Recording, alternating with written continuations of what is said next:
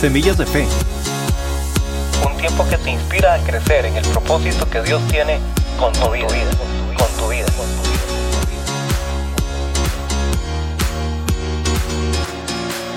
Comenzamos. Hola, qué gusto saludarlos de nuevo. Yo soy Sergio Calvo y esto es Semillas de Fe, esperando que tengan una semana extraordinaria para alcanzar el propósito de Dios en sus vidas.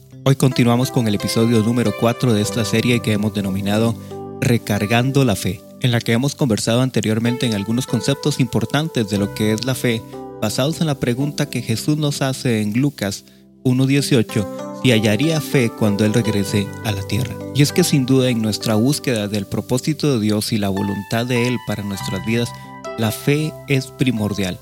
La fe se convierte en ese motor que nos impulsa a seguir luchando para alcanzar lo que Dios ha diseñado para cada uno de nosotros. Por lo que es necesario hacer un análisis del estado en que se encuentra nuestra fe.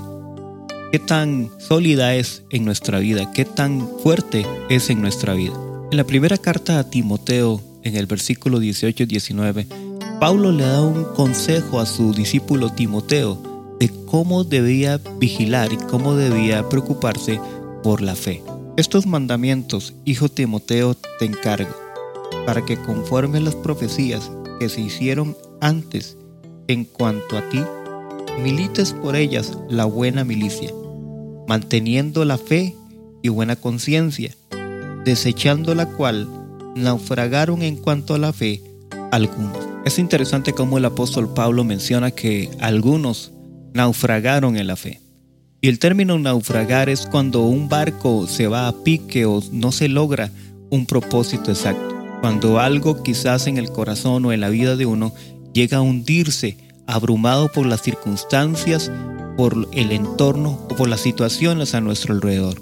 Y es en este punto donde mantener la fe a flote se vuelve una tarea importante para nuestra vida, en alcanzar aquello que Dios tiene para nosotros. Y así, como todo buen barco y todo buen capitán, es lanzado al mar para ser probado.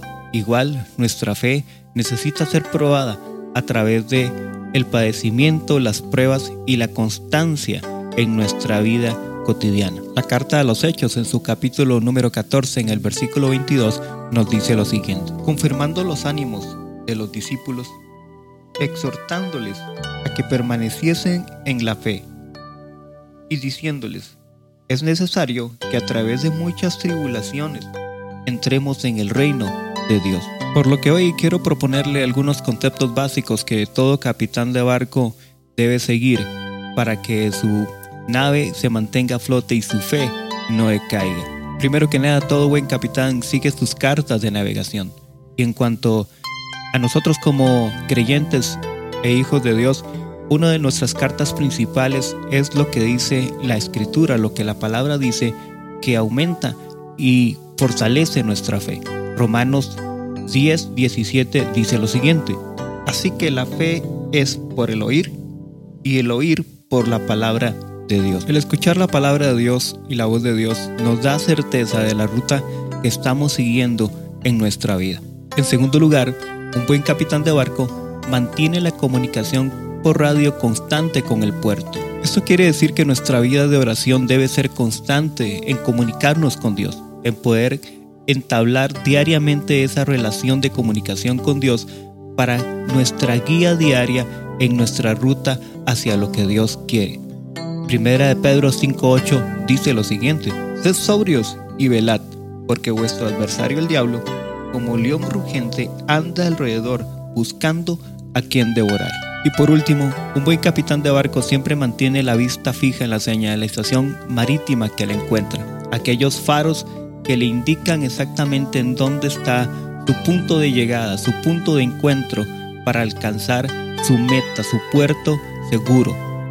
Hebreos capítulo número 12, versículo número 2 nos dice lo siguiente, puesto los ojos en Jesús, autor y consumador de la fe, el cual, por el gozo puesto delante de él, sufrió la cruz, menospreciando el oprobio y se sentó a la diestra del trono de Dios. Cada minuto de nuestra vida nuestros ojos deben estar puestos en Jesús, el faro de luz que alumbra nuestro caminar, nuestro navegar en este mar de la vida para que nuestra fe se mantenga a flote, para que nuestra fe siga constante en alcanzar lo que Dios tiene para cada uno de nosotros. Te motivo para que no permitas que tu fe naufrague en medio de las circunstancias, para que puedas mantenerla a flote, para que puedas desarrollar una vida de escuchar la palabra de Dios, de mantenerte en las cartas de navegación que Dios ha trazado, en una constante comunicación con Él a través de la oración y tu mirada puesta siempre en Cristo Jesús, el autor y consumador de la fe. Sin duda muchas olas intentarán volcarnos en nuestra travesía, pero recuerda que Dios está de tu lado y que Él nos da la fuerza para mantenernos a flote en medio de cualquier tormenta y en medio de cualquier circunstancia. Te motivo para que esta sea una semana donde recargues tu fe full, donde llenes el tanque completamente y que todo lo que hagas Dios lo bendiga. Yo soy Sergio Calvo y esto ha sido Semillas de Fe del día de hoy.